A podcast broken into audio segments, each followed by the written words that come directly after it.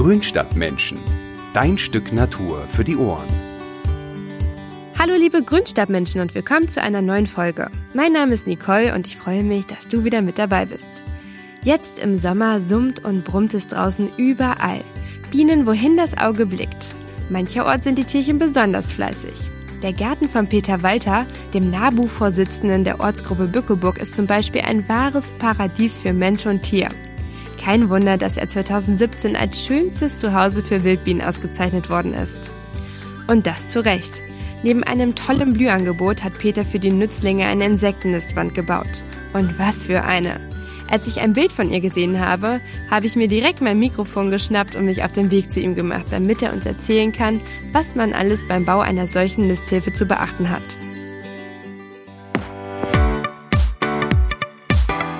Wer schon in die Bienenfolge gehört hat, der weiß spätestens seitdem, eine Insektennisthilfe ist einfach eine tolle Sache. Man leistet nicht nur einen wertvollen Beitrag zum Naturschutz, sondern lockt außerdem fleißige Helfer in den Garten. So haben alle Seiten was davon. Der Mensch, die Tiere und natürlich auch die Natur. Allerdings eignen sich die Nisthilfen, die man teilweise schon fertig kaufen kann, nicht immer wirklich perfekt. Deswegen lohnt es sich selber eine zu bauen. Und welche Dinge ihr dabei zu beachten habt, das erfahrt ihr jetzt im Gespräch mit Peter. Ich wünsche euch ganz viel Spaß. Ja, hallo Peter, schön, dass ich bei dir heute zu Besuch sein darf. Das Wetter ist ja absolut auf unserer Seite. Wie kam es denn dazu, dass du beim NABU mitwirkst? Erstmal hallo. Ja, ich habe mich immer schon für Tiere sehr interessiert, speziell äh, für die kleinen Tiere. Also Makrofotografie war mein Hobby und so kam es, dass ich dann immer Insekten, Spinnen fotografiert habe und heutzutage bin ich eigentlich hauptsächlich bei Wildbienen gelandet. Ja, und der NABU, äh, das ist eine örtliche Organisation, der flächendeckend vertreten ist. Also da kann jeder in seinem Ort praktisch äh, dem NABU beitreten und äh, kann sich aktiv einsetzen auf Streuobstwiesen, Aufstellen von Krötenzäunen, Erstellen von Wildblumenwiesen oder Öffentlichkeitsarbeit, um eben den Menschen die Natur wieder näher zu bringen, die ja doch sehr entfremdet ist teilweise. Das hört sich doch gut an. Als ich dich kennengelernt habe, hast du eigentlich direkt am Anfang gesagt, dass du wahrscheinlich die schönste Insektennistwand Schaumwuchs hast. Und jetzt habe ich sie auch gesehen hier in deinem Garten und ich kann das auf jeden Fall bestätigen. Aber sie sieht ja nicht nur toll aus, sondern sie ist ja auch nützlich. Wem greift man denn mit so einer Insektennistwand unter die Flügel? In Deutschland haben wir über 560 Wildbienenarten und hier oben in Niedersachsen sind es ungefähr 340. Das sind wärmeliebende Tierchen, die meistens alleine leben und ich sage mal ein Viertel von diesen Wildbienen die äh, nisten in solchen Nisthilfen, die man aus Bambus, aus Holz oder aus Ton hergestellt hat. Das sind zum Beispiel Mauerbienen, die im März, April schon herumfliegen, im Sommer die Löcherbienen, dazwischen noch ein paar Scherenbienen, Glockenblumen, Hahnenfuß, spezialisierte Wildbienen, aber auch viele andere nützliche Insekten, sowas wie Grabwespen, die sich auf verschiedene Beutearten spezialisiert haben. So zum Beispiel fangen die einen Läuse, die anderen Fliegen, andere Schnaken zum Beispiel oder auch Spinnen werden gefangen die dann als Kost für die nächste Generation dient. Also man hilft damit in der ganzen Bandbreite von Insekten, die eigentlich alle sehr nützlich sind und, muss man auch sagen, sehr friedfertig. Ich habe jetzt auch extra Insektennistwand gesagt, ähm, weil du hast einmal gesagt, dass du Insektenhotel irgendwie so ein bisschen falsch findest. Warum? Es wird ja oft trivial äh, Insektenhotel genannt, solche Insektennisthilfen. Das ist aber fälschlich, weil die Wildbienen übernachten dort ja nicht nur, sondern die ganze nächste Generation wächst dort heran. Das heißt, es wird Pollen hineingebracht in diese Gänge, es wird äh, Nektar hineingebracht, ein Ei draufgelegt, Brutzellen werden verschlossen, die nächste wird angefangen, so dass in einer horizontalen Röhre sozusagen, wie eine Bambusröhre zum Beispiel oder ein Bohrloch im Holz, werden diverse Nistgänge hintereinander in Linie angebracht. Die Larven, die aus diesen Eiern schlüpfen, ernähren sich durch den Pollen, verpuppen sich und das fertige Insekt kommt im Normalfall erst im nächsten Jahr wieder heraus. Also die meisten unserer Wildbienen, die schlüpfen einmal. Es gibt welche, die haben auch zwei Generationen im Jahr. Aber die meisten, die man in einer Insektennistwand beobachten kann, die haben ihre Flugzeit, sagen wir mal März, April. Die Weibchen bevorraten dann nachher diese Brutkammern und die nächste Generation kommt erst wieder im März folgenden Jahres aus ihren Nistgängen heraus. Und du hast ja auch deine Insektennistwand selber gebaut. Wie ja. groß muss denn so eine Insektennistwand am besten sein? Da gibt es keine Vorgaben. Hauptsache es ist richtig gemacht. Ähm, eine ganz kleine Insektennisthilfe, das fängt an bei einem kleinen Tonstein oder bei etwas, was in, in Vogelnistkastengröße irgendwo aufgehängt wird, hilft schon vielen Wildbienen. Wenn das natürlich dann ausgebucht ist über die Jahre, muss man einfach das Wohnangebot etwas ausweiten. Ein paar mehr angebohrte Hölzer dort zurechtstellen, Bambus mehr hingeben. Ich habe auch klein angefangen mit einer kleinen Insektennisthilfe mit ein paar Bambusstäben und das musste ich dann ein, zwei Jahre später halt ergänzen. Und so kam unsere große Insektennistwand, die über zwei Meter hoch ist, über zwei Meter breit ist, mit den diversen Materialien gefüllt. Geeigneten Materialien muss man sagen, denn die käuflich zu erwerbenden Insektenhotels, in Anführungszeichen, sehen oft schön aus, sind aber nicht unbedingt wirklich 100 Prozent sinnvoll für die Insekten.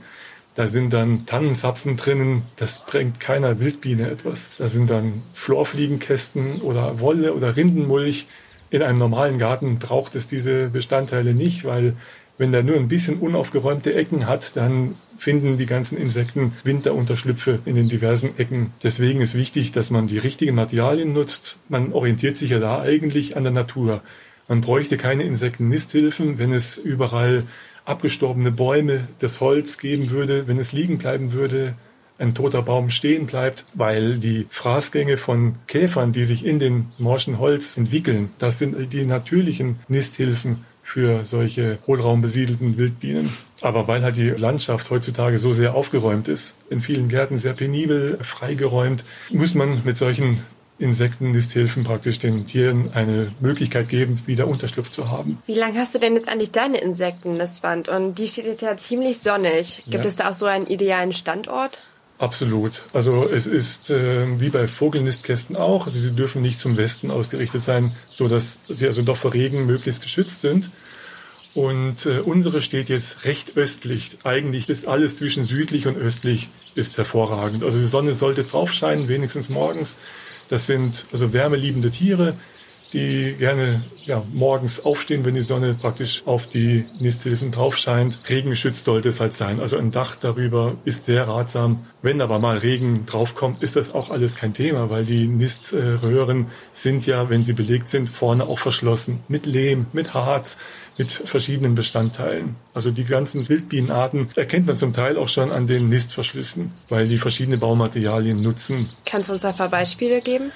Ja, natürlich. Also die gebräuchlichsten Wildbienen, die in Nistwänden zu finden sind, sind die Mauerbienen. Zuerst im März, teilweise schon im Februar, die gehörnte Mauerbiene, eine sehr schöne Wildbiene, muss man sagen. Die benutzt Gänge, sage ich mal, von 8, 9 Millimeter Durchmesser. Zwei, drei Wochen später die rostrote Mauerbiene. Die beiden Bienenarten, wie der Name schon sagt, Mauerbienen, die mauern. Also die, die fliegen wirklich für die Nistwände in einem Bereich, wo sie etwas feuchten Lehm finden und fliegen mehrmals hin und her, bis so eine Wand praktisch gemauert ist. In ihren Klauen haben sie mit kleinen Lehmklumpen und bringen so praktisch diese Wände zustande.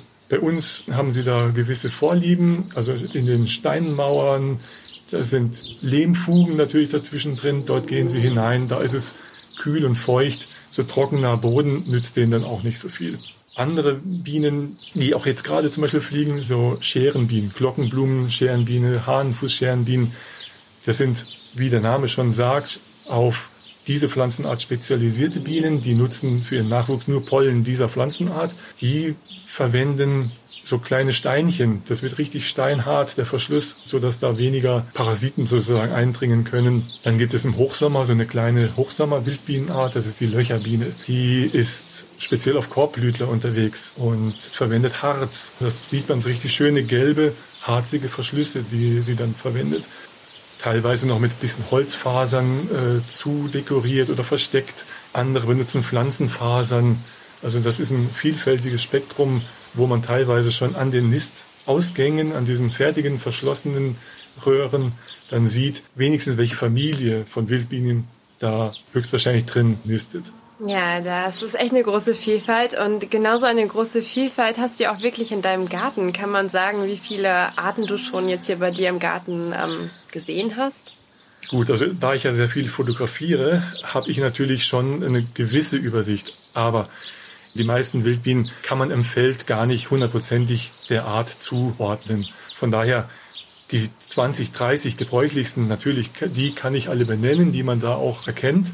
Aber ansonsten bin ich schon froh, wenn ich sie der Familie zuordnen kann. Ist es eine Seidenbiene oder ist es eine Blattschneiderbiene oder so weiter? Ich schätze mal, also das sind mindestens 40, 50 verschiedene Arten, die bei uns im Garten herumfliegen und zum größten Teil auch nisten. Also wo wir gerade über die verschiedenen Wildbienenarten sprechen und über Insektennisthilfen, da ist eines ganz wichtig.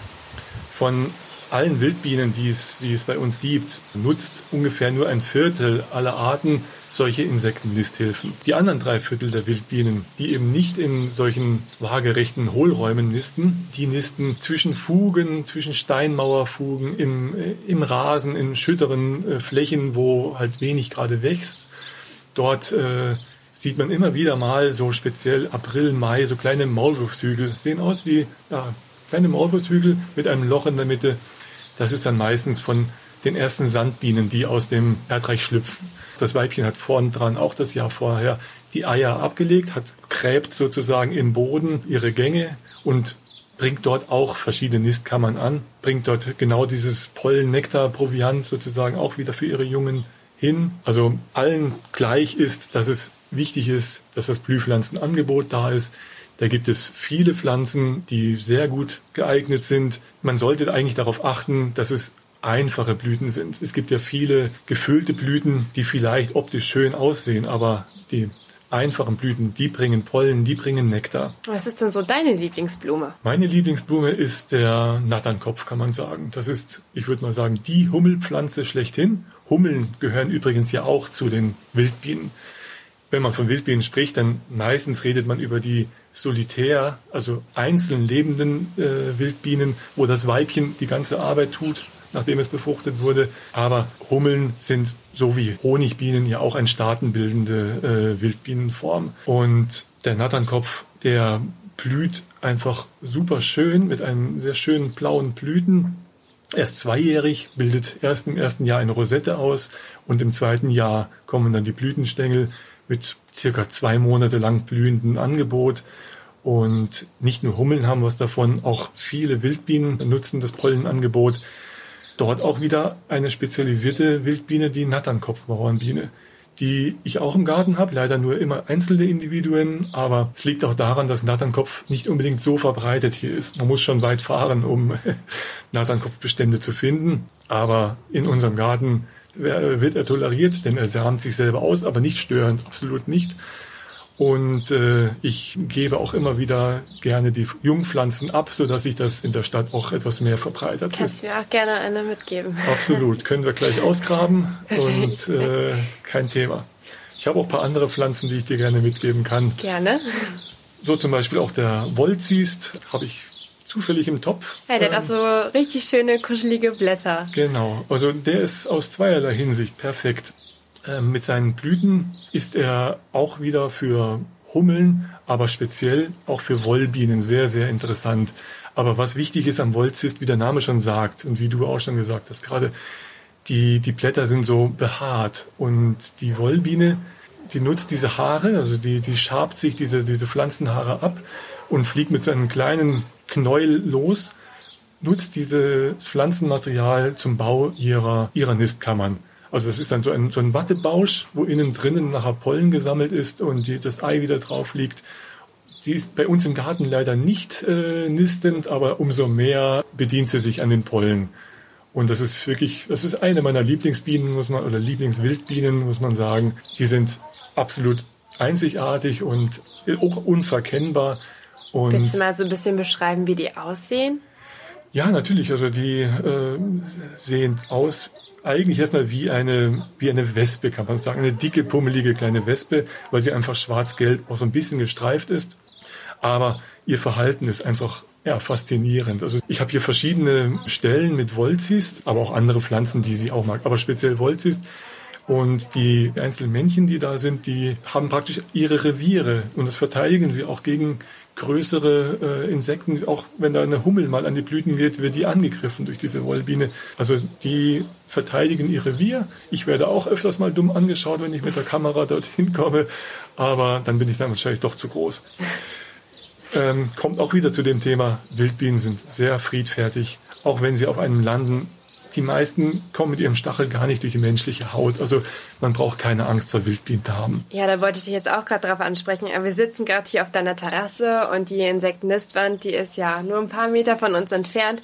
Wenn du dich jetzt hier raussetzt mit einem Stück Kuchen, dann tun die nichts. Also selbst wenn die hier angeflogen kommen, da muss man keine Angst vor haben, oder? Da muss man überhaupt keine Angst haben. Jetzt im Moment ist gerade an der Insektennistwand nicht so viel los. Die Löcherbienen sind erst gerade gekommen, aber die Mauerbienen, wo, wo wirklich ein Riesengesumme ist, wenn man sich dann an diese Nistwand hinstellt, dann landen die auf einen und schwirren um einen herum. Da passiert überhaupt nichts. Sie sind absolut friedfertig. Das liegt auch daran, dass die praktisch einzeln leben für sich.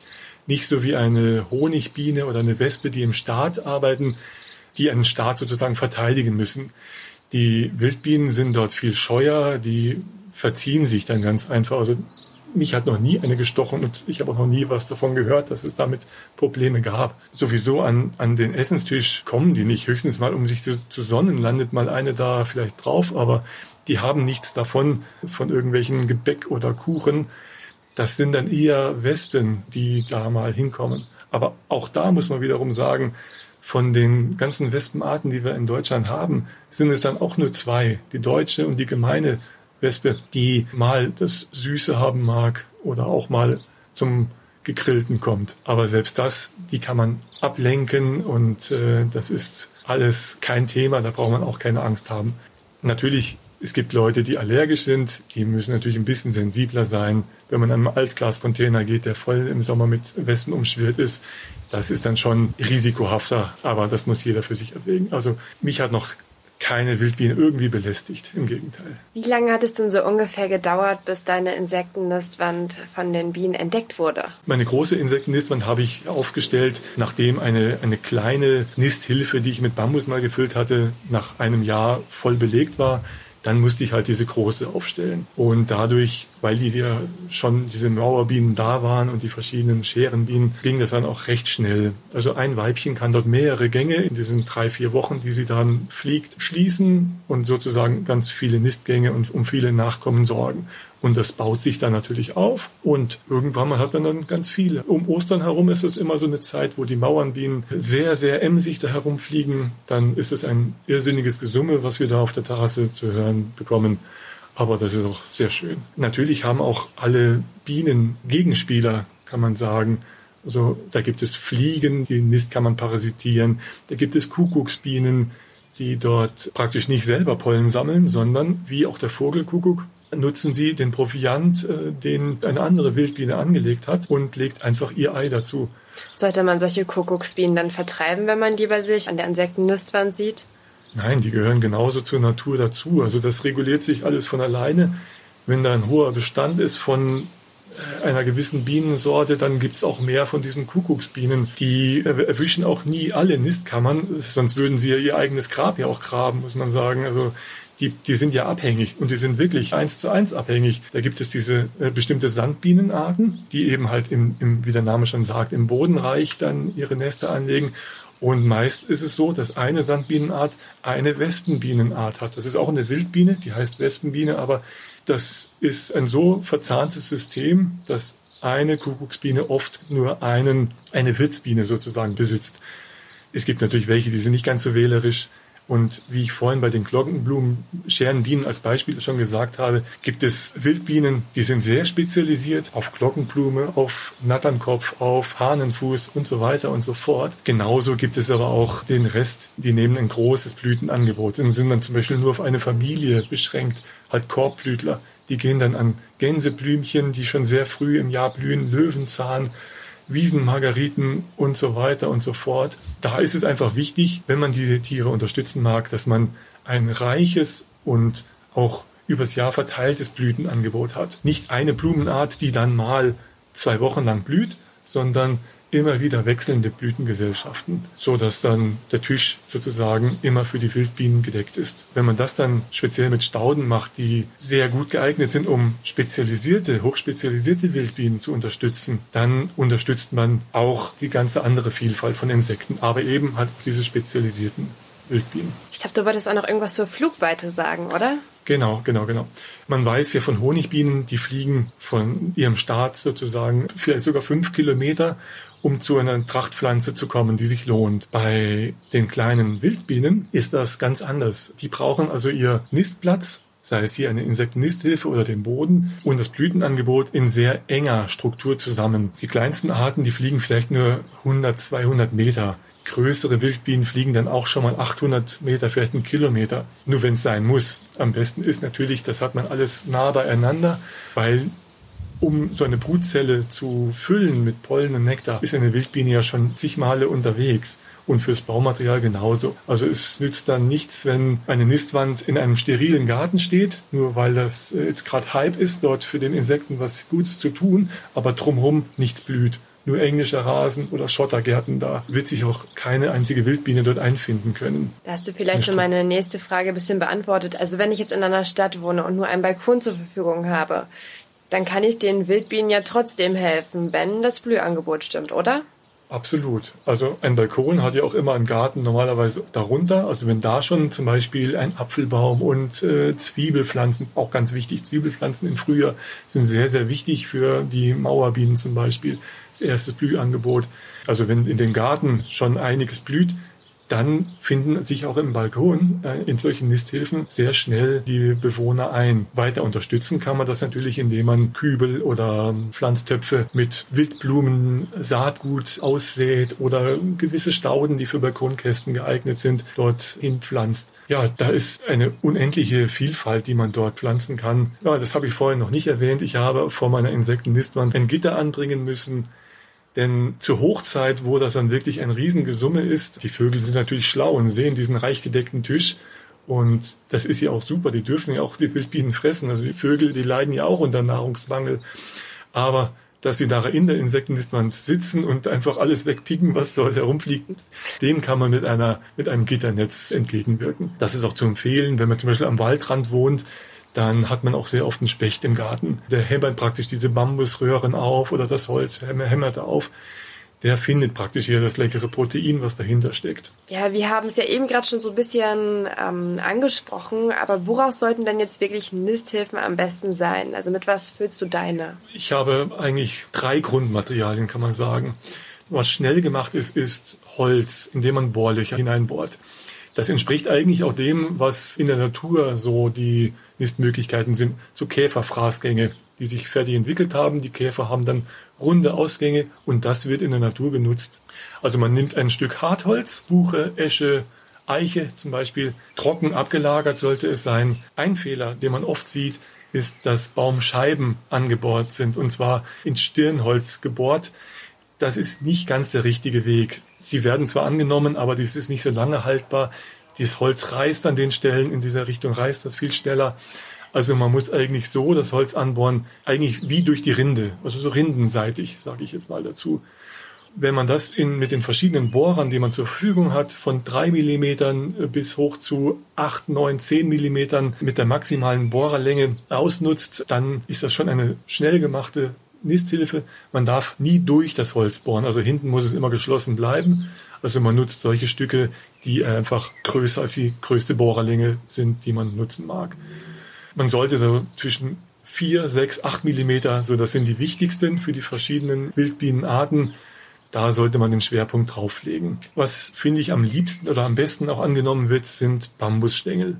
Bambus nutze ich gerne. Es kann natürlich auch jeder andere hohle Stängel sein, aber Bambus hat einfach den Vorteil, der ist sehr langlebig. Ich säge meinen immer mit einer feinen Metallsäge. Man kann es auch wahrscheinlich mit einer sehr scharfen, guten Zange machen, aber die Gefahr besteht immer, dass der Bambus dann zerdrückt wird, zerbricht. Und deswegen mit der Säge hat man einen feinen Schnitt sozusagen, den man dann auch noch glatt raspelt. Es sollte fein poliert sein, es dürfen keine Spänchen sein. Man muss sich so vorstellen, Die Wildbienen nutzen diese Hohlräume. Sie gehen einmal vorwärts hinein, sie gehen, drehen sich dann um, gehen dann rückwärts hinein. Also sprich mit den Flügeln zuerst gehen sie durch diese dünnen Gänge. Und wenn da irgendwelche Fasern vom Holz oder vom Bambus abstehen würden, dann würden sich ihre Flügel verletzen. Beim Bambus muss ich aber auch doch einmal dazu sagen, der muss auch hinten geschlossen sein. Der hat ja immer Knoten. Am besten schneidet man dort oder sägt dort an dem Knoten ab und hat eine möglichst lange Bambusröhre. So zwölf Zentimeter ist ein gutes Maß. Bambusröhren, die jetzt komplett offen sind, die kann man hinten zumachen mit Lehm, Watte oder vielleicht auch einfach mit ein bisschen Gips. Ähm, ich mache die zum Beispiel zur besseren Einfügung in die Wand in Dosen hinein, in leere Aludosen. Dort habe ich ein paar Millimeter Gips unten drinnen, so dass sie dann wirklich auch feststecken. Dann kann auch keine Meise mehr die herausziehen. Als drittes Material ähm, Tonsteine. Die gibt es gute zu kaufen. Das ist gebrannter Ton, in dem man vor dem Brennen Löcher hineingedrückt hat. In verschiedenen Größen. Das kann man mit kleinen Bambusstäben, aber auch alles selber machen. Man kauft sich in einem Keramikhandel seines Vertrauens einen 10 Kilo Sack Ton, formt sich so ein bisschen irgendwelche Blöcke, wieder mit einer Länge von 12 Zentimetern oder ein bisschen mehr und macht mit diversen äh, Stäbchen da Löcher hinein. Auch wieder von zwei Millimeter für die kleinen Wildbienen und aber auch Grabwespen bis hin zu acht oder zehn Millimeter. Und die werden auch sehr gut angenommen. Was ich mich jetzt noch so gefragt habe, muss man die Insektennistwand auch irgendwie reinigen oder pflegen? Es ist so, dass die Wildbienen die vorhandenen Gänge meist wieder benutzen. Aktuell zu der Zeit sieht man das ganz gut an den Pollenvorräten von der Löcherbiene. Die ist jetzt gerade seit einer Woche ungefähr bei uns hier im Gange. Also den alten Nistgang räumt sie komplett wieder aus und man hat dann nachher Häufchen aus ja, den Verschlussmaterialien, aber auch äh, Pollen, der nicht genutzt wurde. Und der gleiche Gang wird von der gleichen Bienenart meistens auch wieder besetzt. Andere, die vielleicht etwas fauler sind, ich sage jetzt mal die größeren Mauerbienen, da habe ich gelesen, ähm, dass die das ja, lieber neue Angebote annehmen, aber auch die, das sehe ich seit Jahren, nutzen immer wieder die gleichen Löcher in den Tonsteinen. Die, die schieben wahrscheinlich einfach den, äh, den Müll, der innen drin ist, einfach weiter nach hinten und nutzen danach den vorderen Teil. Wenn ein Wildbienengang dort mit diesem Lehm geschlossen ist, dann ist normalerweise hinten dran der Nachwuchs von der entsprechenden Wildbiene, die dann erst im nächsten Jahr wieder herauskommt. Bitte nicht mit irgendwie Pfeifenreinigern oder Schraubenziehern da versuchen, brutal da was wieder aufzumachen. Die nagen sich dann nachher selber ihren Weg dann wieder frei durch die Nistwände und nutzen das dann meistens auch wieder. Ich habe in schon so fertigen Nisthilfen oft so markhaltige Stängel gesehen. Was sagst du dazu? Billiges Füllmaterial, wie gesagt, solche käuflichen Nisthilfen sind oft falsch. Markhaltige Stängel haben ihren Sinn, aber nicht, nicht so waagerecht liegend und gebündelt in der Insektennistwand. Dort werden sie nicht von denen angenommen, die eigentlich markhaltige Stängel nutzen. Da ist auch wieder die Natur das Vorbild. Eine geknickte Brombeerranke, die wird sehr schnell von bestimmten Wildbienenarten oder auch Grabwespenarten besiedelt, die in das Mark selber ihre Gänge hinein nagen und dort ihre Nistkammern anlegen. Gerade seit letzter Woche wieder im Gange so eine kleine Grabwespe, die sich auf Läuse spezialisiert hat. Die hat jetzt hier markhaltige Stängel angenommen, die ich ihr zur Verfügung gestellt habe. Die müssen also wie in der Natur auch eher senkrecht dort stehen und möglichst einzeln. Also nicht so sehr im Bündel, weil die Tiere sind ja alle genetisch darauf fixiert, das zu suchen, was sie benötigen. Also die sind programmiert, die suchen eine, einen senkrecht ausgerichteten Stängel und den finden sie dann auch. Das nützt also nichts, wenn der irgendwie waagerecht im Bündel in so einer Nistwand liegt. Das kann man an Zaun einfach befestigen oder an irgendwelchen Pfählen, die man oder am Baum befestigen, indem man diese markhaltigen Stängel nimmt und den anbietet also in, in solchen käuflichen Insektennistwänden hat das einfach null Nutzen, kann man sagen.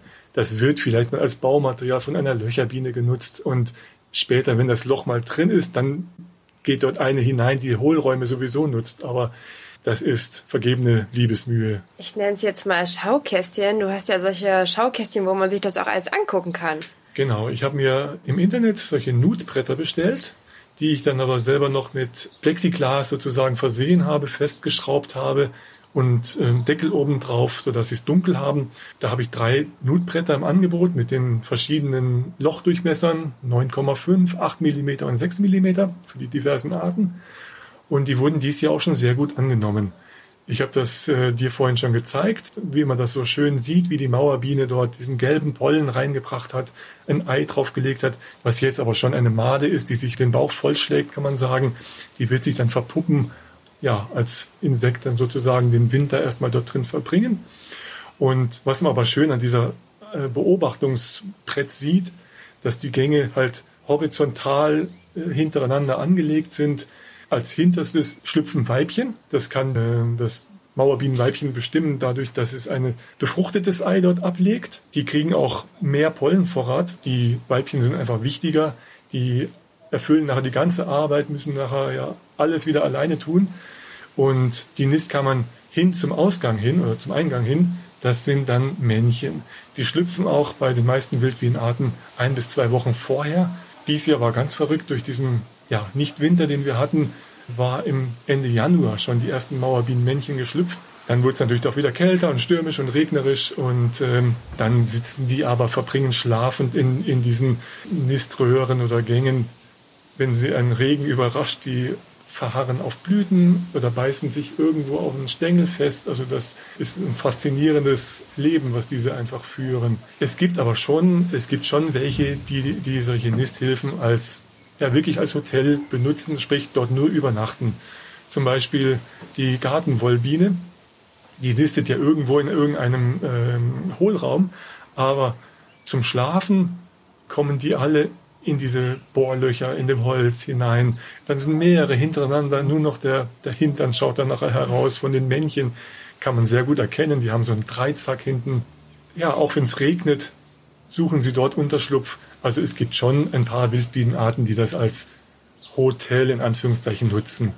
Da gibt es so viele Nützlinge, die auch solche Nisthilfen an, annehmen. Äh, diverse Grabwespenarten hört sich gefährlich an, aber das sind, das sind ganz kleine Individuen. Die meisten werden es für Fliegen oder irgendwas halten. Die sind aber auch hochspezialisiert. Da gibt es Grabwespen, die zum Beispiel nur Läuse fangen. Das ist sehr interessant. Die, man sieht sie an den Rosen oder auch an anderen Pflanzen, wo sie eine, eine Laus nehmen und das als Proviant sozusagen, als Futtervorrat für ihren Nachwuchs sammeln. Da wird dann ein Ei draufgelegt, wieder die Nistkammer zugemacht und die schlüpfende Larve ernährt sich dann von den Läusen. Ja, das sind also sehr nützliche Gesellen, die im Garten auch ihre nützlichen Dienste tun. Und wenn man eben mit so einer Insektenliste von vielen Insekten fördert, fördert man natürlich auch die ganzen Vögel. Wir haben hier, man hört das Gezwitscher ja auch immer wieder, Kohlmeisen, Blaumeisen, Spatzen, Hausrotschwänze und alles Mögliche im Garten, die natürlich auch sich an den Wildbienen bedienen. Das ist so ist die Natur. Ja, ich würde sagen, das war ein schöner Abschluss. Vielen lieben Dank für das Gespräch und dass ich dich besuchen durfte und mit dir über das spannende Thema reden konnte. Sehr gerne. Ja, bis dann. Ja, tschüss. Tschüss.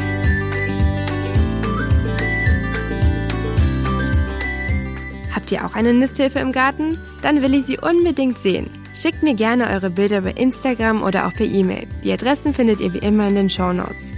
Peter ist übrigens auch ein passionierter Hobbyfotograf und hat schon zahlreiche Bienen vor die Linse bekommen. Das sind wirklich so schöne Motive, die ich euch nicht vorenthalten möchte.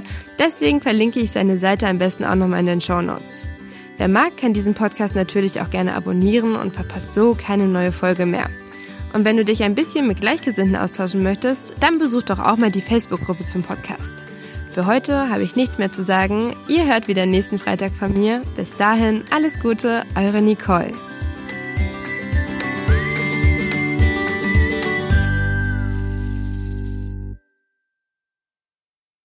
This is your invitation to the intersection of versatility and design. Experience the empowering feeling of the Lexus SUVs and some of the best offers of the year on select models at the Invitation to Lexus sales event now through April 1st. Get $750 cash towards the lease of our 2024 NX350 all-wheel drive. Experience amazing at your Lexus dealer. Call 1 800 USA Lexus for important lease cash offer and pricing details. Restrictions apply. Not all customers will qualify. Offer available in the Lexus Eastern area and it's April 1st, 2024.